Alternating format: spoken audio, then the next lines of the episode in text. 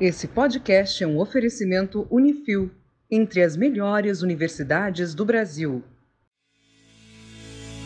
Eu sou o engenheiro Murilo Braguin e você está ouvindo o podcast do Engenharia Científica. Bom dia, boa tarde, boa noite, engenheiro Leonardo Negrão e editor, prepara a música triste. Olá, eu sou a engenheira Vanessa Fazinga e nesse nosso papo de hoje você vai repensar todos os seus desejos profissionais. Olá, pessoal, tudo bem? Engenheiro civil e professor Gabriel Heckler aqui e digo para vocês que o 11º mandamento de quem é engenheiro e está em obra é não surtarás.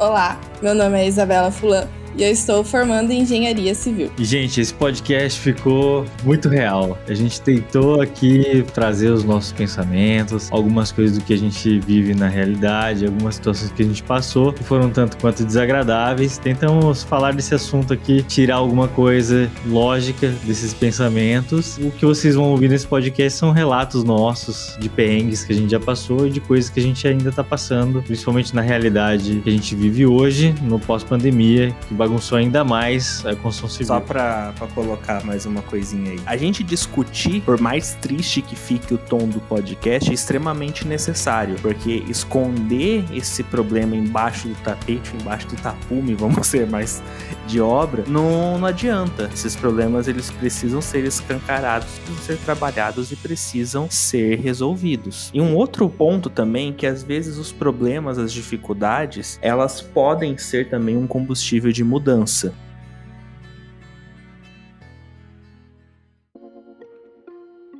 Nossa, tentar explicar o tema desse podcast é um pouquinho difícil. Mas assim, a ideia é que não vire um podcast que seja um desabafo pessoal, mas que exponha um problema. A ideia é tentar entender o que está acontecendo nas obras e não com os gestores de obra, mas vamos dizer assim, os seus gestores e os que são geridos por esses gestores. Na maneira como a gestão conduz o trabalho de simplesmente só haver cobrança, de só jogar o problema e se vira com a solução. E a gente sai, às vezes, num momento se sentindo, de certa forma, impotente e incapaz. Poxa, como é que chega nesse ponto? Será que a culpa é realmente minha? O que, que está acontecendo? Aí foi quando, conversando com. Depois conversei com a Isa, conversei com a Vanessa, conversando com outras pessoas, a gente começa a perceber que não tá sendo só, não foi só eu, não é só comigo. A pandemia, a impressão que se tem é que ela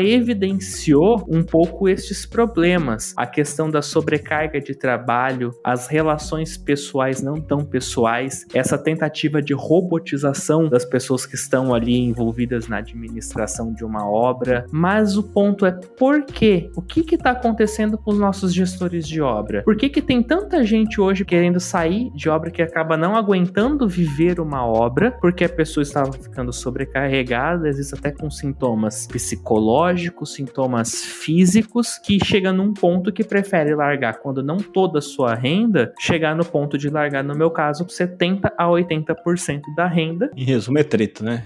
Eu estou sentindo uma treta! É treta! Eu acho que o que falta é a habilidade de comunicação. Todo mundo está passando por cobranças, estresse e um desajuste na rotina dentro das obras, porque o fornecedor não tem material, é, os preços subiram, a mão de obra está mais escassa ainda do que já, já era considerado, e aí ninguém está sabendo lidar com toda essa pressão, conduzir mesmo assim uma comunicação que não seja agressiva. É, dá para perceber isso até, por exemplo, eu participo de uns três grupos de WhatsApp onde só tem engenheiros por motivos diferentes, né, com objetivos diferentes. Tá todo mundo se degladiando, tá todo mundo se ofendendo, é tudo muito explosivo. Então, isso também está acontecendo dentro dos ambientes de trabalho de cada um. Não é falta de conhecimento técnico nesse ponto, é uma falta de habilidade de lidar com pessoas, a meu ver, né? Porque há muito tempo a gente não era muito forçado a exercitar liderança, comunicação, negociação. E agora isso está ficando evidente e a gente não está sabendo oferecer. A faculdade, ela não ensina a gente a fazer gestão de pessoas, né? Ela ensina o conteúdo e a gente tem a base teórica. Agora, aquela questão ali de você saber lidar com um colaborador seu, saber lidar com um companheiro de, de trabalho, a faculdade não passa isso pra gente. É uma coisa que você aprende ali no dia a dia e você sofre. Inclusive, aqui no Engenharia Científica mesmo, né, tem um outro episódio onde foi conversado sobre soft skills, né? É algo que parece distante da realidade do engenheiro, é algo que a gente tem que se aproximar cada vez mais. Agora, eu acho que depende de cada um ir em busca disso, essas habilidades que pode ser mesmo que o curso de graduação não aborde, mas que sem elas a gente não vai conseguir trabalhar de uma maneira saudável. Então, agora vamos ter que ir em busca. Podcast número 107 sobre soft skills com a empresa Trilho, que a gente trouxe várias soluções nesse tema relacionadas à comunicação. A Trilho é uma empresa voltada para engenheiros. Então, se você quiser mandar bem na comunicação, na liderança e abrir a sua mente para vários outros pensamentos adequados para a realidade de trabalho em equipe, para a realidade de trabalho em obra, vai lá ouvir aquele podcast ou entre em contato direto com a Trilho. Aí tem outro, outra coisa assim a tentar colocar, que a gente tá no, ainda tá no final, esperamos no final de pandemia. Será que a pandemia ela ressaltou algumas questões? Porque um problema que a gente também teve na pandemia é que quem tá em obra acabou afetado um pouquinho menos, mas é que os escritórios invadiram as nossas casas. Então se a gente já estava vindo numa questão de não se ter privacidade, não conseguir separar um pouco a vida profissional da pessoal, né? Porque o WhatsApp ele veio, ela veio de uma maneira para ajudar muito na comunicação, mas ele também fica 24 por 7 ligado. Então você não consegue se separar do teu, do teu WhatsApp. Então você está o tempo todo ligado. Aí vem a pandemia e te força a trabalhar de casa e você tem aquela impressão. Quando você trabalha de casa, dane-se o teu expediente. Teu expediente é da hora que você acorda até a hora que você dorme. Se você não dorme, teu expediente é maior. Será que também a pandemia ela acabou ressaltando um pouco disso? E também na parte das habilidades, das soft skills para os gestores, que eles já iriam precisar de alguma maneira aprimorar isso. Eles iam ter, ia chegar num ponto que isso ia começar a apertar pro lado deles. A pandemia potencializou isso ou isso iria acontecer naturalmente? Gabriel, eu quero saber dos seus exemplos das tretas. No meu caso em específico, de onde eu trabalhava,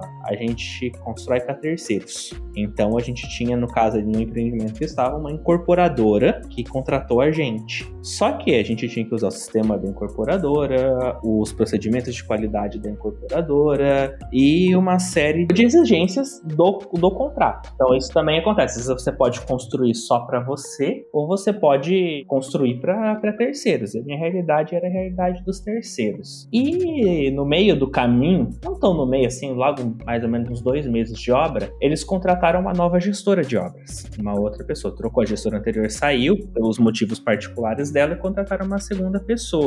Só que essa pessoa, no começo eu tentei me dar bem, no começo até me dava relativamente bem, mas já tem uma postura realmente para um lado mais antigo, de ter respostas mais ríspidas, uma postura mais ríspida, o que também não é tão problemático. Agora sim, os grandes problemas que eu percebi, por exemplo, da minha situação, é que enquanto gerido, vamos colocar um degrau abaixo. Então, gestor é a figura que é gerenciada por esse gestor, a figura que está abaixo. Eu, como essa figura que estava abaixo ali, então, sim, me respingava todos os problemas. Então, se uma coisa não funciona, se uma coisa dá problema, teoricamente vem a culpa para mim. Mas chegou num ponto que eu deparei com uma situação de não haver procedimento. Tive mudanças de procedimento praticamente semanais, de modo que eu sempre estava errado. Vou colocar uma música de tristeza aqui. Não, mas assim, nem precisa um pouquinho do violino, tá mais pra um, sei lá, não tem música que expressa isso. Mas aí é, aconteceu que eles mudaram um procedimento que a gente ia ter que mandar nota fiscal em via física pra sede. E daí eu precisava passar para esse meu colega, que ele tava como representante da empresa aqui na região, no final das contas. E ele tava passando exatamente pelos mesmos problemas, pelas mesmas reclamações. E ele falou, ele falou, meu, eu tô me sentindo um inútil aqui dentro. Porque eu só tomo bordoada de todo lado. Eu tento fazer tudo. Peguei uma obra zoada, porque no caso dele ele pegou uma bucha de canhão absurda. Peguei uma obra zoada, não tem respaldo para fazer nada, não me dão verba, e se eu não faço, eu tô errado porque eu não fiz. Não, isso aí é má administração. É a, a péssima administração. Só que, assim, o ponto principal ali, coloco no caso, foi uma. Igual a Vanessa colocou, a parte de comunicação. Como alguém tá sempre errado? Como todo mundo tá errado, só o Alecrim Dourado tá certo. É estranha a maneira como chega essa comunicação. Esse tipo de profissional existe por aí, né, cara? Aquelas pessoas que falam mal das outras, pelas costas. Nossa, isso aí já. Bom, primeiro que eu acho que deve acontecer em toda profissão, né? Mas isso aí eu já vi incontáveis vezes na engenharia também. Não tem como evitar muito. Eu acho que você, pelo menos assim, em todo esse depoimento seu, que eu vou colocar a música do Naruto no fundo, música triste, é, demonstra várias coisas da nossa profissão. Dependendo da gestão e da administração, pode estragar toda a cadeia, né? até chegar lá na produção, lá na obra mesmo, no pagamento de alguém, de algum fornecedor que atrasa tudo. Eu já tive experiências assim ruins dessa forma, em que o gestor da empresa pedia para fazer várias coisas. Vamos dizer assim, ah, eu quero que faça XYZ. Só que para fazer isso tudo, precisava de recursos humanos e financeiros e de tempo. O único recurso que a gente tinha era a força de vontade. E daí ele ficava na mão, porque era impossível fazer. Mas na cabeça dele era plenamente possível, sabe? Desde a época que eu era estagiário lá atrás, que eu vivia em obra, gente, a linguagem usada realmente é meio, sei lá, estranha, assim, é pejorativo, né? Preconceituoso, tem que meio que se virar nos 30 para você se comunicar bem com o pessoal, né? Então, acho, não sei se é ainda essa realidade, faz um tempo que eu não tô na obra, mas existe uma hierarquia muito forte, existe aquela figura do chefe que a gente já falou em outros podcasts aqui, a pessoa meio desbocada, não leva em consideração a opinião dos outros, esse tipo de coisa. Ainda é assim ou tem mais coisas? Normalmente, né, os alunos acabam conversando bastante comigo em momentos quando a aula acaba, né, ou quando é orientação de TCC e tal. E várias vezes eles relatam, é, é assim, o, é, tá lá como um iniciante, né, e todo mundo sabe que vai ser por um período ali, já consegue contribuir, mas ainda é um aprendiz de certa forma. Não tem nenhum tipo de apoio, né, para desenvolver as atividades, nem qualquer tipo de orientação, simplesmente, ah, você chegou, vai lá e faz isso. E aí conversa sempre de um jeito muito grosseiro, com cobranças além do que, ah, eu quero aquilo para amanhã, mas aquilo não é possível, né,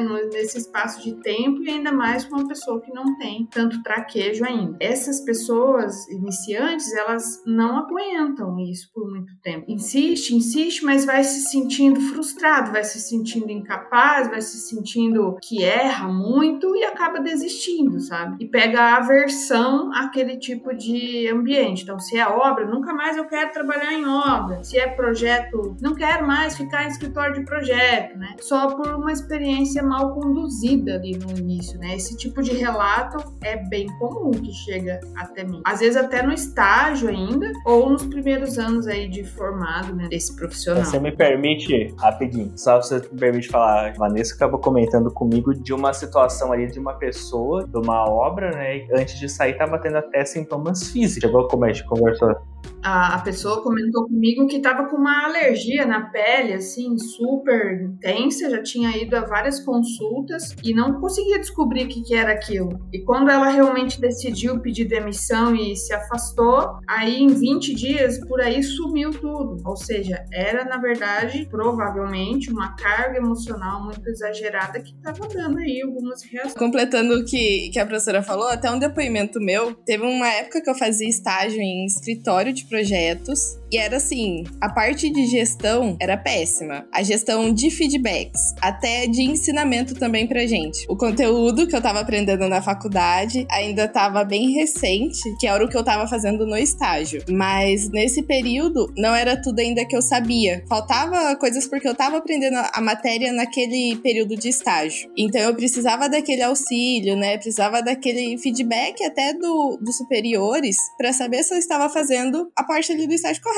E era uma coisa que eu não tinha. E depois disso que eu comecei a, a fazer e não ter esse retorno, eu fiquei um pouco traumatizada em fazer alguma coisa diferente dentro de, do escritório ou até mesmo em obra que eu fiquei um pouco, mas em obra eu consegui tirar um pouco esse bloqueio. É, foi a questão mais do escritório, de eu fazer uma coisa e fazer errada e ninguém chegar em mim e falar que eu tava fazendo errada. Só sabendo depois que, que eu tinha feito errado por ver outra pessoa mexendo naquilo que eu tinha feito. E chegou ali o, a final da época do estágio, a pessoa chegar pra mim e falar assim: ah, a gente tem que despedir você porque você não atendeu as nossas, as nossas demandas coisas aqui dentro. Então a gente sai meio que assim, no susto, porque a gente achava que tava desempenhando um papel bom, mesmo sem receber nenhum feedback. Fiquei seis meses durante o período de estágio nessa empresa. Saí totalmente com uma mão à frente e outra atrás, sem saber se eu tinha feito tudo ali dentro, tinha me ajudado em alguma coisa. E nisso me desencadeou alguns problemas emocionais, que até meio parecido até com a professora Vanessa falou, porque a gente fica nervosa, a gente tem todo aquele receio de estar tá fazendo alguma coisa errada dentro do escritório e sempre querendo dar o seu melhor ali dentro e não conseguindo e não tendo aquela ajuda que você precisa. Até por estar numa época de estágio que eu acho que, que ainda mais a gente que está dentro da faculdade, espero que no estágio a gente aprenda e não seja só exigido. Vou colocar uma coisa.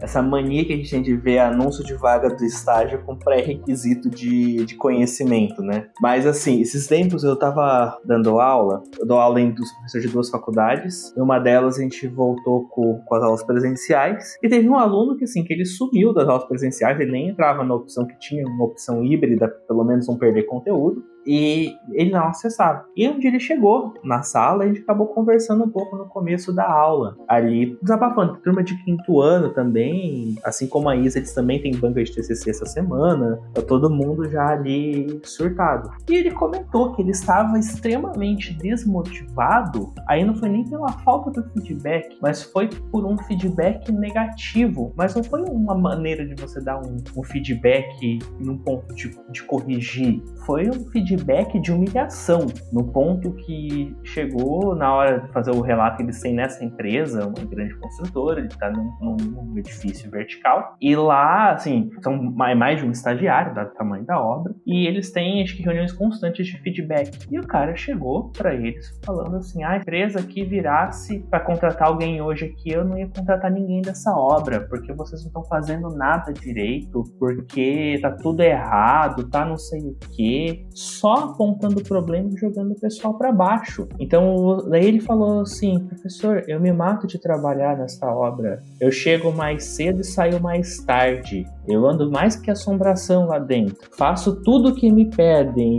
Nossa, tô correndo. Aí você chega e recebe um feedback desse, um retorno desse. Como é que a gente se sente numa situação dessa? Aí também conversando, investigando um pouco, o que é pior é que, por exemplo, na minha situação, a gestora gestora em questão, ela já tem lá seus 20 e poucos anos de formada, tá? A gente dá uma, entre aspas, licença poética, porque já é uma profissional que está mais tempo no mercado. Agora, esse aluno falou, esse cara tem dois anos a mais de formada, mais que eu. Eu tenho cinco anos de formação de, de colação de grau. O cara tem seis, sete anos querendo agir como os gestores, assim, entre aspas, das antigas, quebrou o moleque. O cara tava se arrastando na aula. Você via na cara dele a tristeza que ele tava. Poxa, num quinto quinto ano, nas vésperas do TCC, chegar um retorno desse, assim, tipo, vocês são os inúteis? Meu, será que a gente tá fazendo certo realmente isso? Será que é certo? Desde quando que isso resolveu alguma coisa? Será que isso adiantou para ele enquanto ele era um funcionário, um estagiário? Será que isso adiantou? Eu acredito que não. Nossa, se eu recebesse um feedback desse, a vontade era virar as costas na obra e sair. Assim, tchau, obrigado, não quero mais. É, é só, tipo, o feedback ele tem a, a, intenção de você poder identificar pontos e você poder melhorar, você poder se desenvolver. Nesse ponto, nesse jeito assim, não serve para nada, né? Você só jogar a pessoa para baixo, você não tá identificando quais pontos que ela tem que desenvolver. Ah, pô, você tem problema de comunicação, vamos fazer alguma coisa para melhorar a sua comunicação. Você tem problema com vendas, então, ó, tem tal curso, tem tal livro. Se você só pega e, desvaloriza a pessoa, não serve pra nada. Não é um feedback, né? É só. A humilhação é assédio moral. É só uma crítica. Não, antes fosse só uma, é, antes fosse só uma crítica. É, mas, mas assim, pensando como, como empresa, né? Se você se você está vestindo a camisa de uma empresa, você tem que entender que as pessoas são o teu recurso ali mais importante. Né? Não existe a engenharia científica, não existe. Se, se não tiver as pessoas que fazem parte do, do engenharia científica, não existe. É só um, um, logo, é só uma marca, um negócio que não, que não, faz nada sozinho. Então, tipo, se eles não conseguem valorizar a coisa mais importante, que são as pessoas que estão ali fazendo que, que a empresa seja alguma coisa, eu acho que aí tem um, ter um grande erro de fundamental ali de, pra começar as coisas. Será que isso pode ser uma situação muito regional? Porque eu queria falar duas coisas, assim. Eu assisti uma live no YouTube há uns, algumas semanas atrás que eram com diretores de quatro ou cinco construtoras grandes, né, em São Paulo. E eles disseram que eles percebem sim que os recém-formados ou estagiários chegam para a empresa com muita vontade, com muita disposição e com um certo nível de conhecimento, mas falta ainda muita coisa. E aí o que, que eles fazem? Todos disseram que eles fazem uma rotação de, de funções. Então ele enxerga aquela pessoa como uma pessoa a longo prazo que vai ficar na empresa. Coloca ela dois meses para trabalhar em suprimentos, depois dois meses para trabalhar na obra, depois dois meses para trabalhar marketing dentro da empresa. Vai passando por setores e vai aprendendo o global, para depois ela é, escolher aquilo que se encaixa melhor com o perfil dela e ela vai, mas ela compreendeu o todo. Então é um programa de Seria formação. quase um trainee. Sim, mas com Seria um esse trainee. seria, mas essa rotação por todas as, as setores ali que a empresa, onde a empresa funciona, né? Porque existe o trainee, mas não sai da obra, por exemplo, só, só, só frequenta aquele ambiente ali. Não seria muito parecido com isso. Essa questão do trainee só ficar na obra, pra mim é estranho, porque quando eu tava na graduação, participei de seleção em trainee, cheguei pra últimas fases, infelizmente nas últimas fases não passei. Todas essas vagas que vinham, elas vinham com esse nome lá do job rotation, ou seja, essa rotação entre os cargos. Então, é- era difícil você achar um trainee que você ia ficar num lugar só. A maioria dos programas de trainee que tinham à, à época propunham justamente essa rotação de cargos. Você vai ficar na empresa e você vai rotacionar por tantos lugares, você vai para tantas unidades, você vai passar por tais setores, justamente para proporcionar essa vivência, entender como um estágio pós, não uma pós-graduação, mas um estágio pós-graduação, por assim dizer. Entendi. Outra coisa que eu acho legal comentar é assim, eu conheci através do LinkedIn uma profissional de RH focada na construção civil e ela também mora em São Paulo. E aí eu fiz uma videochamada com ela e ela prepara candidatos para determinadas vagas. E dentro da empresa ela faz um, como se fosse assim, uma integração desse novo funcionário, engenheiro, né? E ela me falou que muitas e muitas empresas que ela atende têm toda uma política de comportamento. Se a pessoa falar alto com a outra, usar determinadas palavras, ela pode ser demitida. Não se admite mais um palavreado e um comportamento grosseiro em nenhum, em nenhum lugar, nem dentro do escritório, nem dentro da obra, nem com projetistas, nem com fornecedores. Então, às vezes eu fico pensando, por que que tem tanta diferença, né? Será que às vezes depende da cidade, depende da região, depende do porte da empresa? Não sei o que que é que faz, porque me parece que tem ambientes muito bons e outros caóticos. né? Eu acho que não, não é só da região, viu? Eu acho que isso aí vai acabar tendo em todos os lugares. Mas é que é um pouco complexo. Eu filosofando aqui, tava pensando aqui, vocês falando, um pouco pensando, né? É, viajando, né? Às vezes também uma coisa para estagiários, essa, essa parte, até para engenheiro. Hoje a gente vive um momento que o mercado tem muito engenheiro. Assim, a gente tem uma oferta de bastante mão de obra de, de engenheiro. Às vezes, para quem tá no, cargo assim acima, talvez é para ele não faz, não faz muito questão de ensinar, de treinar, prefere mandar embora e contratar um novo, sabe? Ah, se der problema, tem, tem outro, eu consigo mais, mais um monte. Então, às vezes, a, grande número que tem hoje acaba atrapalhando até um pouco nessa, nesse comportamento aí, gerando um, um efeito aí de, de segunda ordem, falando com- em termos de, de engenharia. essa questão de ter bastante engenheiros, até eu que tô saindo da faculdade agora, penso bastante nisso, do mercado está bem saturado. Eu convivo dia a dia ali, meu- no escritório agora, mais voltado ao planejamento da obra. Então eu vejo que a rotatividade agora de funcionários está muito grande. Tem muita gente pedindo demissão, até pela questão de gestão, ou pela questão de falar que se dedica à empresa e não é reconhecido, aquela questão pessoal também da pessoa. E no, no momento que vai contratar outros engenheiros, outros analistas de, de engenharia, na hora que fala todas as funções que vai ter que fazer dentro da obra, a pessoa acaba meio que recusando o serviço. Ou fala ali, não, eu eu vou dar conta de fazer, fica duas semanas dentro do canteiro e já pede demissão. Eu tô, tô vencendo muito essa parte ali agora e eu não sei muito bem qual que seria o motivo disso. Se a pessoa que tá saindo despreparada da faculdade, a gente que sai da faculdade agora não corre atrás do que precisa para o mercado de trabalho, se a gente que sai da faculdade é despreparado, né, para enfrentar o mercado de trabalho, porque a gente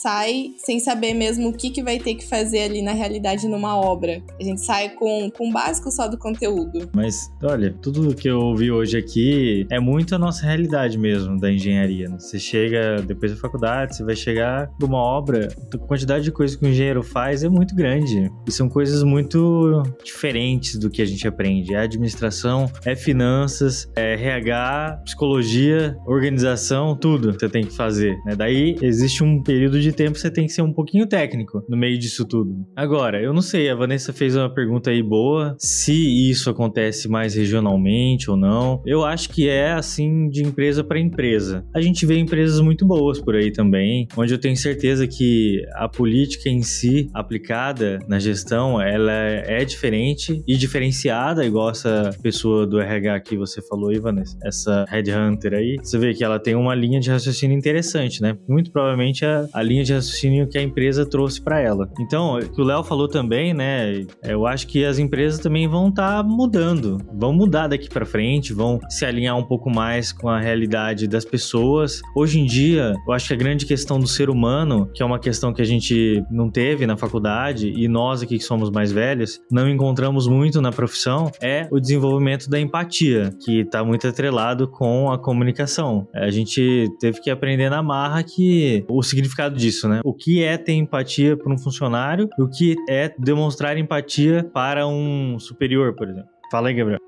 Então, o, essa questão assim, as empresas estão se desenvolvendo, mas aí eu puxo para aqueles indicadores. Eu sempre esqueço o lugar que fez o bendito do estudo. Todo evento o Gerson cita, o Gerson Guariente do, do Sinduscom. Ele fala que a gente ficou, a construção civil de modo geral, é um dos setores mais atrasados em termos de, de inovação, que só perde para caça e para pesca. Então nós somos ali terceiro lugar, com, olhando a tabela de ponta cabeça. A gente que vive num setor tão atrasado, tão rudimentar ainda, será que também esses aspectos de gestão, não vou nem usar a expressão gestão humanizada, vá para um lado de gestão humana, será que a gente vai conseguir trazer esses aspectos de desenvolvimento em tempo ou vai ser no mesmo ritmo com que a tecnologia está chegando para a gente, o nosso desenvolvimento tecnológico do setor da construção civil? Esse é o receio mas eu acredito que esse é um bom pensamento, Gabriel. De a gente pensar que a tecnologia pode nos ajudar em alguns pontos aí. Porque a gente vê essas empresas que são novas, estão nascendo, estão se desenvolvendo. A trilho mesmo que a gente falou aqui. Olha que empresa bacana que traz uma solução para o nosso setor. Porque o que a gente está relatando nesse podcast é uma dor que existe aí. Ao mesmo tempo, eu vejo que em outros setores também existem dores muito parecidas. Quando a gente gravou com o Rodrigo, lá da GoFlux, Léo, não sei se você lembra dele relatando como é que funciona o mercado da logística. E foi basicamente isso que ele falou, que é tudo arcaico, ninguém quer inovar tecnologicamente, é todo mundo muito bronco,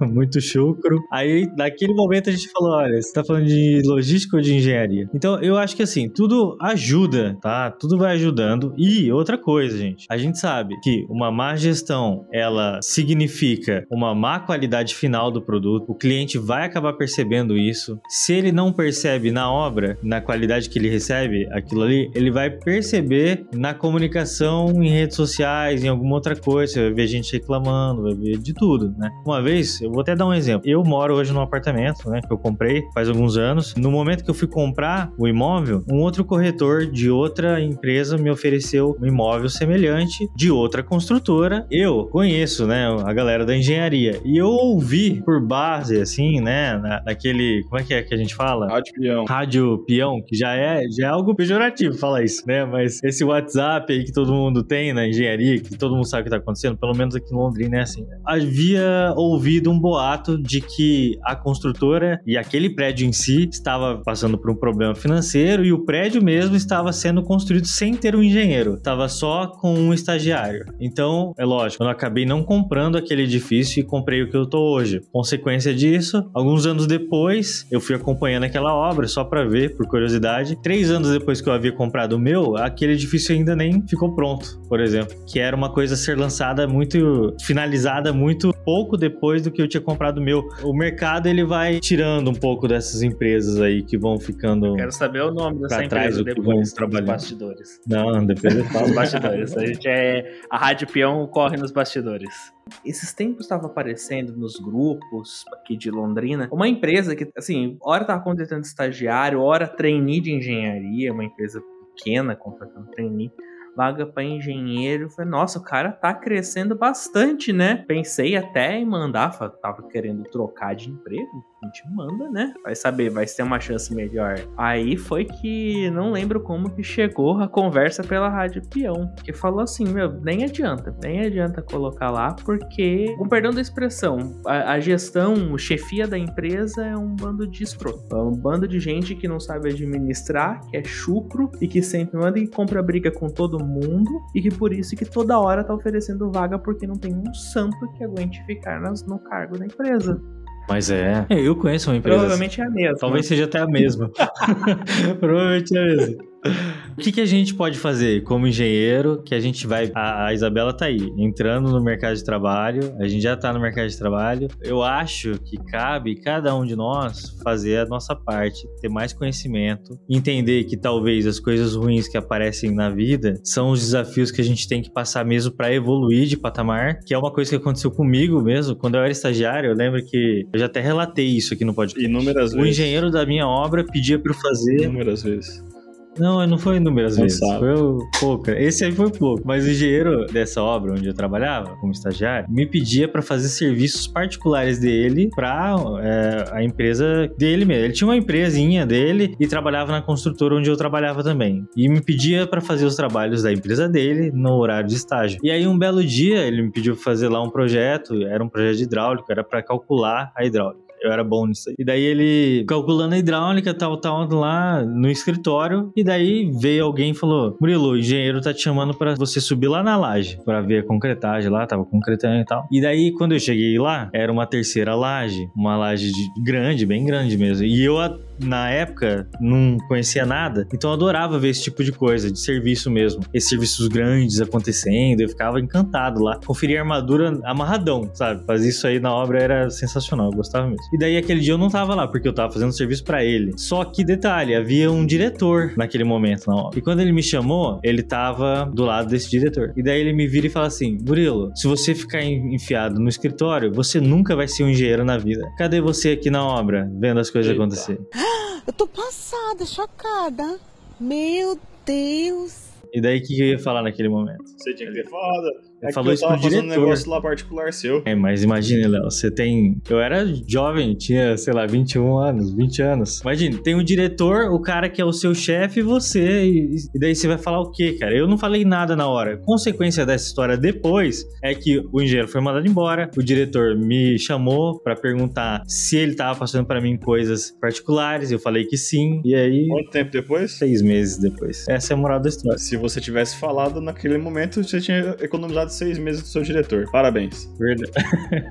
é, pois é. Ah, cara, mas olha só. Pra você ver, essa história aí, meu, olha o trato que ele me fez, né? O que ele me tratou, o que ele me fez fazer. E ainda me falou mal na frente Mas do ele, ele diretor. te usou de escada. Pô, ele te usou é de escada. né? sacanagem. Ele pisou no C pra poder pra aparecer Usou. ele como bonzão, né? Foi mais ou menos isso. Exatamente. Depois disso eu falei, olha, nunca mais vou passar por isso. A partir daí eu levei muito mais a sério a engenharia. Finalmente, né? Em algum momento, pra você levar a sério.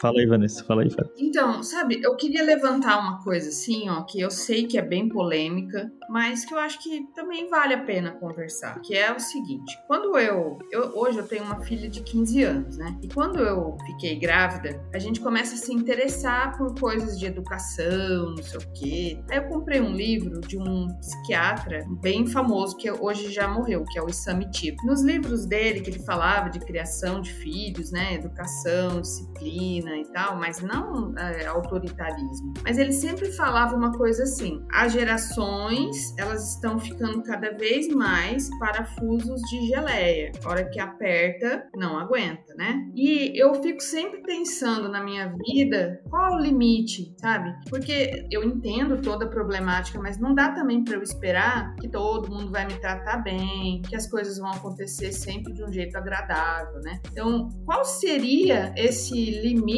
para a gente poder dizer assim, poxa, mas os, os iniciantes da profissão, eles também estão espanando por pouca coisa, eles não estão conseguindo aguentar um pouco de pressão, eles não estão conseguindo aguentar uma bronca, porque é muito sutil, né? Entre um lado eu e outro. Eu ia fazer esse advogado do diabo agora. Eu ia falar assim, eu, eu entendo todas essas posições, mas assim, cobrança sempre vai ter, porque você precisa dar um resultado. Aí, o que precisa ter, aí também vai da, da gente pessoalmente, a gente precisa saber se posicionar. Então, se o cara vem e te cobra um negócio que você não tem e tal, tudo mais, aí você tem que conseguir se posicionar. Eu sei que é difícil, ainda mais quando você tá começando sua vida, mas tem que conseguir se posicionar para poder mostrar pro cara que às vezes ele, ele mesmo não tá vendo o que, que é o problema. Existe ferramenta de causa raiz, existe Ishikawa, existe um monte de coisa que você pode, pode usar de, de ferramenta. Mas às vezes o, o, próprio cara ele tá lá e se você conseguir responder, você vai só fazer o cara falar, pô, verdade. Às, vezes era isso que ele tava esperando. Eu sei que não é defendendo nada de pessoas que são escrotas, mas um, o lado nunca vai ser gostosinho sempre passeio no parque. Vai, vai, ter, vai ter. É meio tenso mesmo, porque tem que entregar um resultado. Sim, né? mas aí fica uma questão também, uma, uma colocação. A linha entre o que a gente considera cobrança e o que caracteriza assédio moral, ela é muito tênue. E infelizmente, eu acho que em alguns pontos é sim uma certa fraqueza dos novatos, mas em outro ponto é uma galera também do outro lado errando a mão, evadindo ali, ultrapassando essa linha. Por isso que é uma situação um pouco perigosa. É muito suave, entre aspas, essa transação é muito próxima ali, então você acaba virando uma mistura ali. Porque, gente, a gente sabe que a entropia é aquele conceito de desordem do universo, tendência do, do universo, de desordem das moléculas, enfim. Traduzindo, roubando essa frase, o Edgar, engenheiro do CREA, que é gerente aqui do CREA, que me falou essa frase, que ele viu em outro, em outro curso, o cara fala assim... E ouvinte nosso aqui, o Edgar. É, o Edgar já participou, já gravou, inclusive. Já gravou e é ouvinte nosso. Sim. E o Edgar falou uma frase uma vez fantástica. Ele falou assim: engenharia é a arte de lutar contra a entropia. É uma frase adaptada barra copiada ali. Um dia a gente descobre a autoria original. Mas assim, a gente vive numa luta constante contra a entropia, contra a desordem, contra a variabilidade. A gente busca tentar colocar um pouquinho de ordem nesse mundo louco. Então, dentro de uma obra, meu, a gente pega um terreno, a gente tira um monte de terra, a gente faz um monte de buraco, uma mistura de um material com pó, com pedra, com umas barras de ferro, entre aspas, empilha umas coisas com uma cola feita de uma massa, faz um monte de coisa, deixa aquele negócio gigante em pé. Meu, aquilo é lutar totalmente contra a desordem, entendeu? O que a gente faz. Então a gente luta realmente contra a variabilidade. Não é um serviço fácil, não é um serviço que vai ser bonitinho, não existe função bonitinha também. Lógico que vai ter estresse.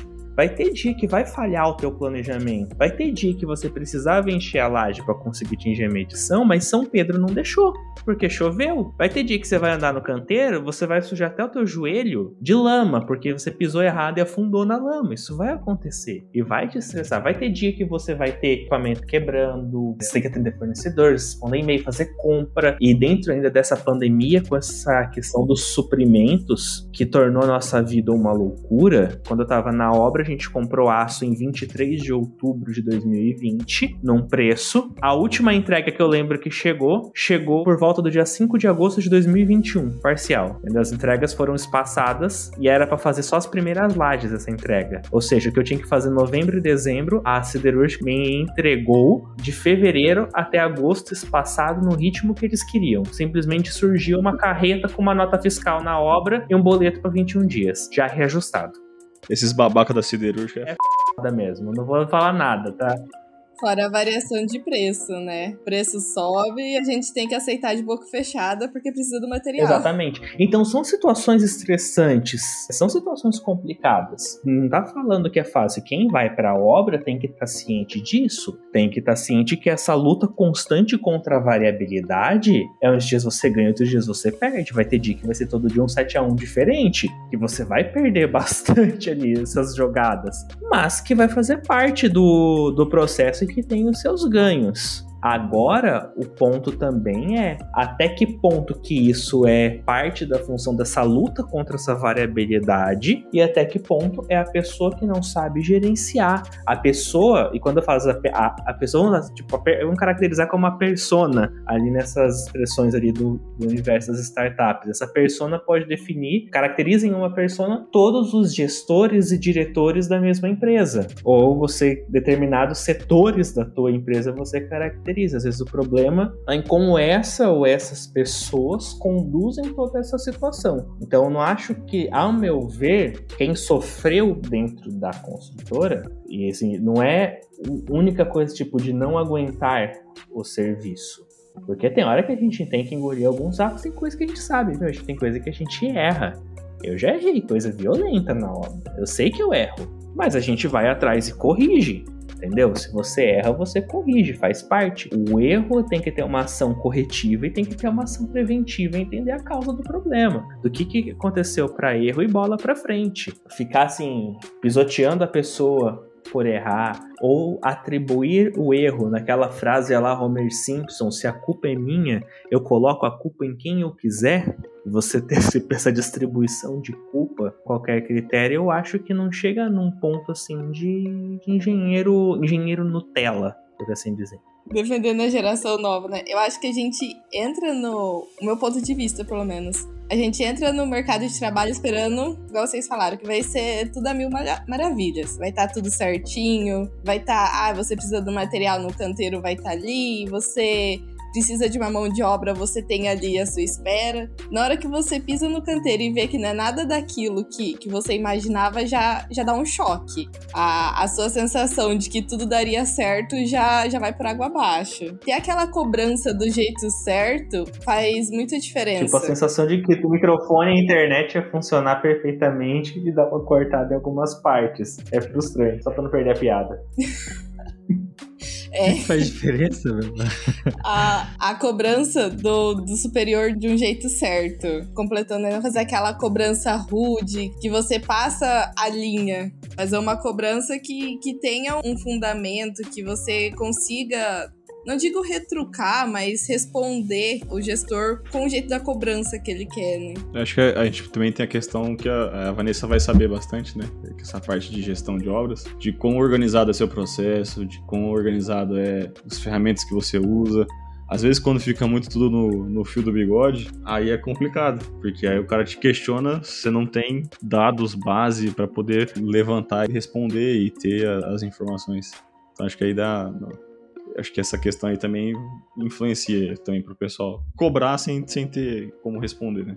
É, com certeza, vai muito de encontro com o que o Gabriel falou também sobre as flutuações do mercado, tudo isso que aconteceu na pandemia. Quando se tem tudo registrado do que você fez e do que veio externo, ajuda muito. Na obra a gente tem muito processo que é simplesmente jogado ali pra gente e tipo assim, se vira, aprende sozinho. Se vira aí. Aí, aí na hora que, que alguém vai perguntar para você, aí que você vai entender para que funciona aquele processo. Aí eu entro numa, num ponto também que o Murilo comentou no começo, que é sobre a questão da hierarquia dentro da obra. A obra ela tem muito essa verticalização do seu organograma. Aí a empresa se, se depara às vezes com uma situação de uma empresa que não é tão organizada assim, que ela tem ali os seus procedimentos para atender uma certificação de ISO, de PBQPH ou qualquer outra que. Porque obras grandes, gente, são montantes de 10, 20, 30, 40 milhões de reais. Não é qualquer um que tem isso no, na conta bancária, né? Você pega de agente financiador.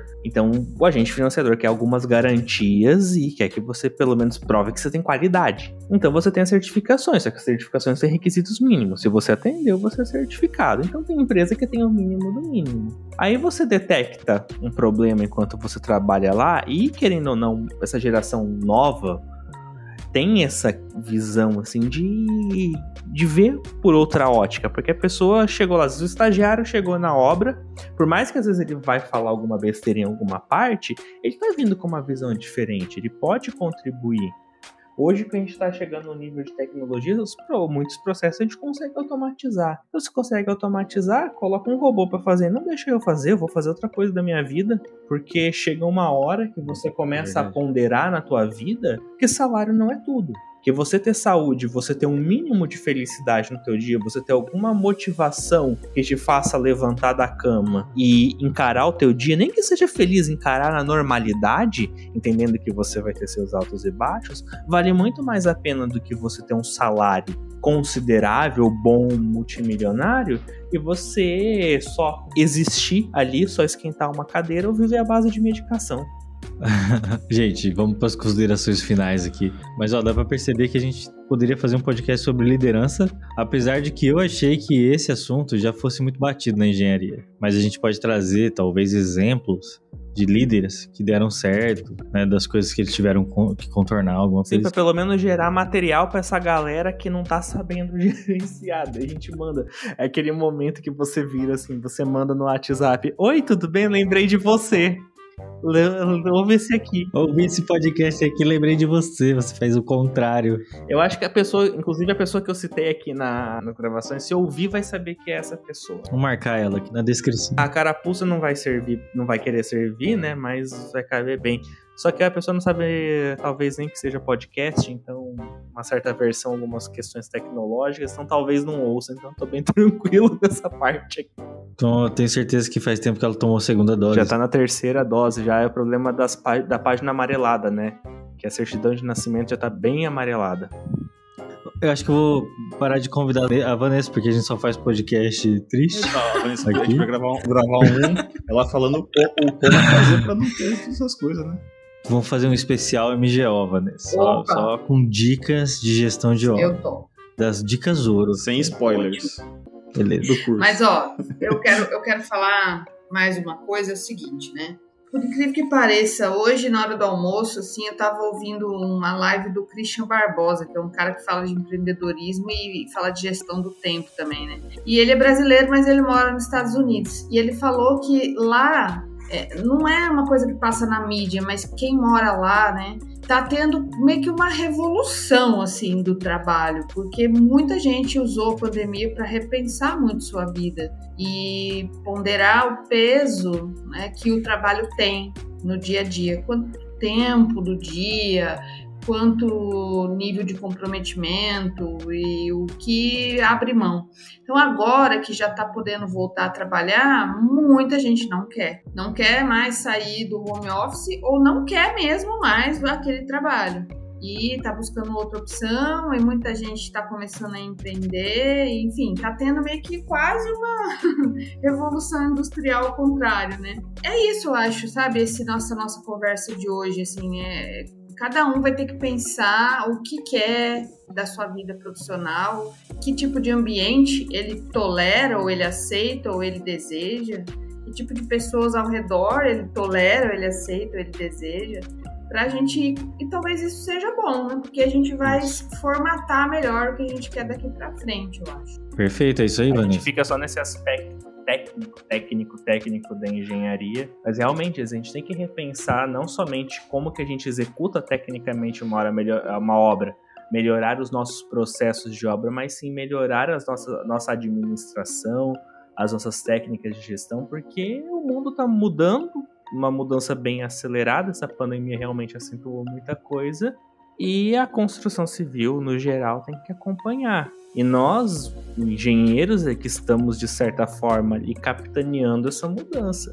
Então, se a gente não conseguir liderar corretamente isso, não vai ter evolução. Então, cabe a nós aí que estamos na, na construção civil, da, cada um a sua maneira, de realmente fazer o seu trabalhinho ali de, de formiguinha e começar a mudar a situação. E também, uma coisa que bem legal de ser colocado que as pessoas acabam repensando um pouco a pandemia, mudou um pouco de como se repensar essas relações de trabalho. E uma coisa também que a gente acaba não, não aprendendo, a faculdade também não nos dá espaço ninguém fala pra gente, é que uma coisa muito importante também no profissional é esse autoconhecimento. Você se conhecer, você saber as suas capacidades, realmente conseguir saber quais são seus pontos fracos, seus pontos fortes, que você precisa melhorar, o que, que você realmente gosta, o que, que você se permite experimentar. Não tem problema você sair, você mudar, você vivenciar experiências, não tem nenhum problema. Mas também é importante que realmente você, não só enquanto profissional, mas enquanto pessoa, que você se conheça. Que a gente comece a olhar também pro, pro humano. Nós não somos máquinas. Como diria o seu Madruga, não tem trabalho ruim, né? Ruim é ter que trabalhar. Bem, isso mesmo. E o Engenharia Científica está aqui para a gente trazer essas discussões, trazer vários exemplos, trazer empresas que falam de inovação, tecnologia e empreendedorismo para que os nossos ouvintes consigam alcançar aí um autoconhecimento, conhecer coisas novas. É isso aí. Vamos tocar aquela música lá, We Are the Champions agora.